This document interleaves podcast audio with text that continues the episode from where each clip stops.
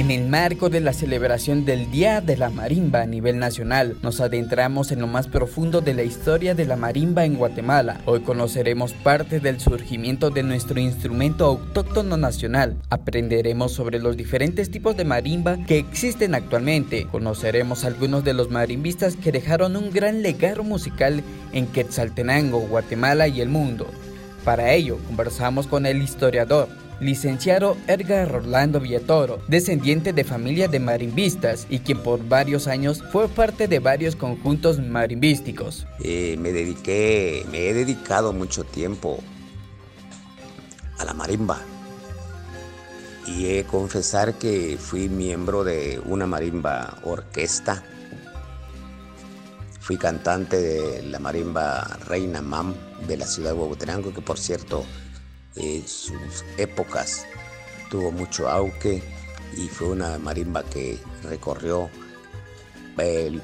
la República de Guatemala y, también parte de México. Luego pasé a formar parte de, otra marimba que ya desapareció, que se llamaba Ritmo del Celegua.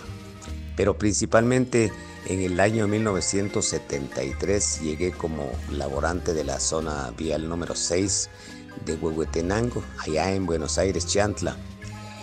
Y tuve conocimiento cuando llegué al puesto de administrativo interino, secretario administrativo interino, que había una marimba que había comprado el gremio de camineros con unas ganancias que habían tenido de la de la celebración del Día del Caminero del año anterior. Pero desafortunadamente, cuando buscamos la marimba no estaba en ningún lado adentro de la zona vial. Y entonces uno de los maestros de caminos me manifestó que esta marimba se encontraba en San Antonio Huista y que alguien la tenía a la venta ahí.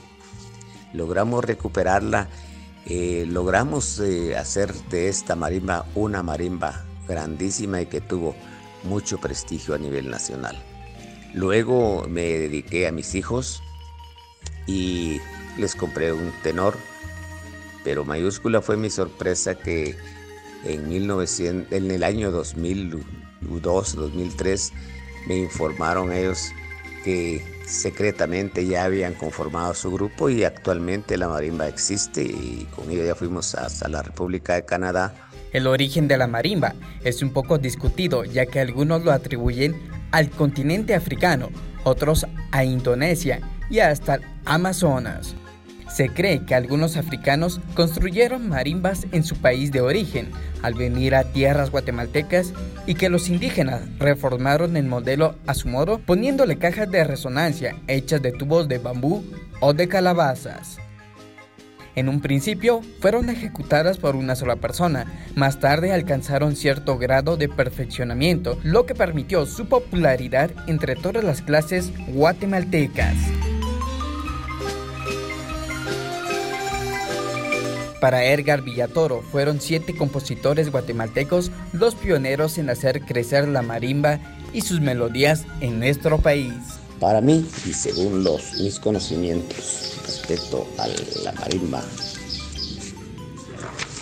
tenemos a don Jesús Castillo, Mariano Valverde, Germán Alcántara, Herculano Alvarado, Rafael Álvarez Ovalle, José Escolástico Andrino, Luis Felipe Arias y Eliseo Castillo, entre otros. La marimba fue declarada instrumento nacional en 1978 y símbolo patrio en 1999. Pero, ¿qué tipos de marimba existen en Guatemala? En Guatemala existe la marimba cromática guatemalteca, primigenia o marimba de tecomates, también conocida como marimba sencilla. Después, en Guatemala se pasó a suplir los tecomates a resonadores de madera que consisten en cajones que se hacen de madera muy delgada, adecuados al sonido de cada parte de la marimba. Es decir, hay grandes y hay pequeños. Desde grandes van en disminución hasta llegar al pícolo, en donde eh, los cajones ya son pequeñísimos. No nos podemos olvidar que en Guatemala tenemos marimba de tecomates, marimba sencilla, pero que también debemos saber que el maestro Sebastián Hurtado originario de Quetzaltenango, creó la marimba cromática, o sea, la imitación del piano, pues se le agregan las teclas de sostenidos o bemoles, es decir, que se le agrega el cromatismo a nuestro instrumento la marimba, o sea, la marimba doble. Como homenaje y reconocimiento al instrumento que con sus notas alegra a los hogares guatemaltecos, cada 20 de febrero se celebra el Día Nacional de la Marimba. Esta conmemoración se estableció en 1999. La creación de la marimba tuvo un impacto muy grande en nuestro país. Esto se refiere a la marimba cromática, pues vino a revolucionar no solo el hecho de que se pudiera ejecutar toda clase de música, lo que no sucede con las marimbas sencillas o de un solo teclado, sino que su sonido varió de una manera inesperada. La marimba de Tecomates, para ser interpretada por un solo ejecutante, el cual, puede utilizar desde dos hasta cinco huitziles o baquetas. Su principal característica es que en lugar de cajones construidos de madera se han suspendido de la marimba una serie de tecomates que tiene se tiene conocimiento que la marimba de tecomates surgió en Mesoamérica ejecutada por una persona de origen afroamericano. Por ende, la marimba de tecomates se ejecuta entre los habitantes en Guatemala de la raza Xinca que habita en las playas de Izabal. Al paso de los años, la marimba y sus melodías han evolucionado y actualmente los maestros interpretan diferentes composiciones musicales. Pero en marimba, ¿cuál es la diferencia entre marimba pura y marimba orquesta? ¿Y cuáles son los tipos de sones que existen en nuestro país? La diferencia entre la marimba pura con la marimba orquesta se diferencia en que con la marimba pura se ejecutan las melodías con un solo, con solo el instrumento y símbolo nacional. Y la marimba orquesta que ha venido a descomponer nuestro instrumento autóctono. La marimba orquesta es ejecutada en parte con marimba acompañada con instrumentos de viento. Existen los sones, el indígena, el son mestizo, sones danzarios, sones rituales, sones recreativos, sones con elementos prehispánicos, sones de origen colonial, sones durante la época de independencia y sones de la época republicana.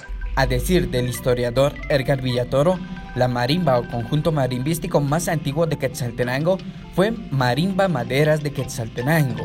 Según mis conocimientos e investigaciones, la marimba más antigua de Quetzaltenango, según lo he leído, pues se llama o se llamó, no sé si aún existe, la marimba maderas de Quetzaltenango. Hemos de saber que soy huehueteco y en Huehuetenango, según contaba mi abuelo Isidoro Villatoro Gutiérrez, la primera marimba que se tiene conocimiento en Huehuetenango se llamaba Las Chorchas.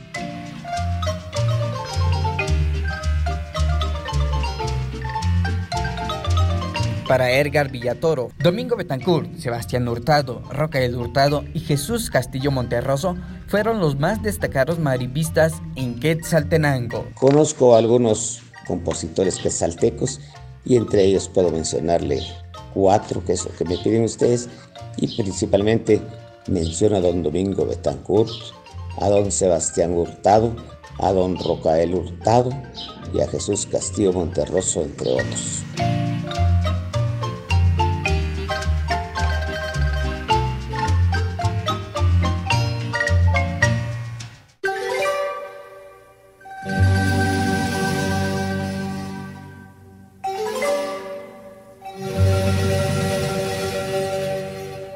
Jesús Castillo nació en San Juan Ustuncalco, Quetzaltenango, el 9 de septiembre de 1877. Fue notable compositor que mereció el aprecio y admiración de guatemaltecos y extranjeros por sus investigaciones y expresiones sobre la música folclórica de Guatemala. Edgar Villatoro menciona algunas de sus más grandes obras. Las oberturas más importantes de don Jesús Castillo Monterroso, originario de San Juan Ostuncalco fueron Quichevinac, fiesta de pájaros y obertura indígena. Luna de Xelajú.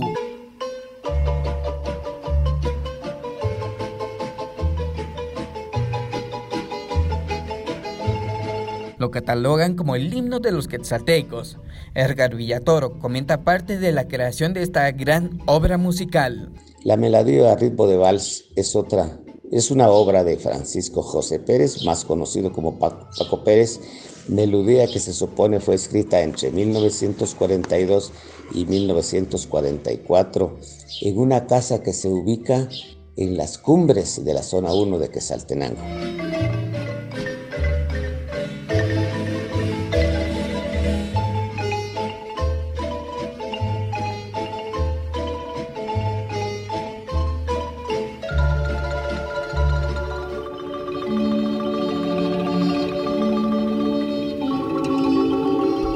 Vals de Cunumán es la obra más conocida de Julián Paniagua Martínez, a quien se le atribuye, junto a Sebastián Hurtado, la creación de la marimba cromática o de doble teclado.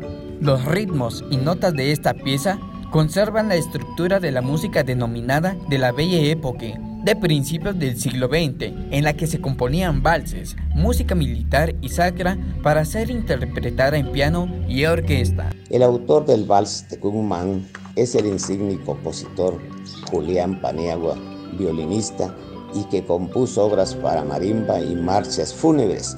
Nació en la ciudad de, la ciudad capital el 5 de septiembre de 1856. Repito, es don Julián Paniagua.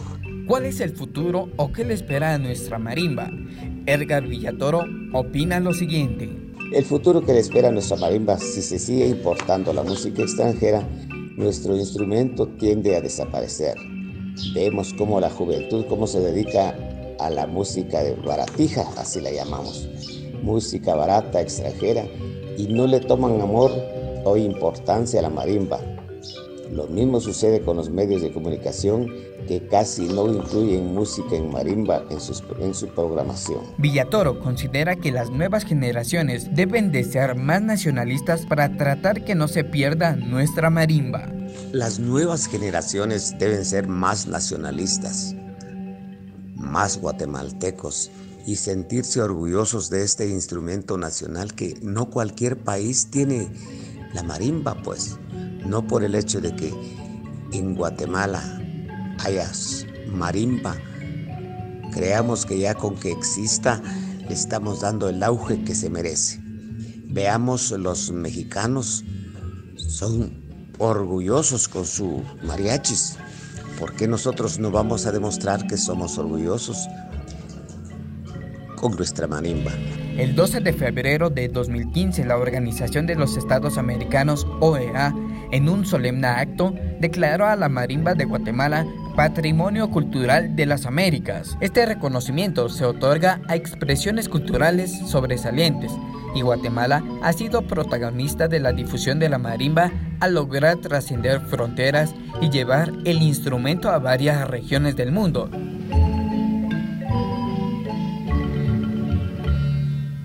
Edgar Villatoro finaliza con un mensaje dedicado a nuestro instrumento nacional autóctono, la marimba. Voy a finalizar esta entrevista con algo que todos los días se dice o se recita en TGW, La Voz de Guatemala. Y dice,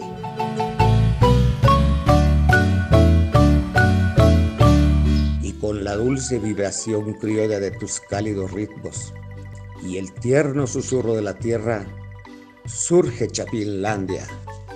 Melodía y paisaje de nuestra más pura nacionalidad, eco sensitivo de tradiciones y suaves armonías, expresión y ensueño de esta querida Guatemala, que palpita al unísono de los más puros ideales de hospitalidad y fraternidad en el mismo corazón de América. Chapinlandia es la fiesta cotidiana de la nacionalidad en la hora del mundo es el mensaje para el hijo ausente de la patria amada, a quien lleva durante estos minutos ese eco sensitivo de su música, hecho amor y esperanza en el autóctono tono sentimentalismo de sus notas. Chapinlandia, un canto de la tierra a los hijos de la tierra.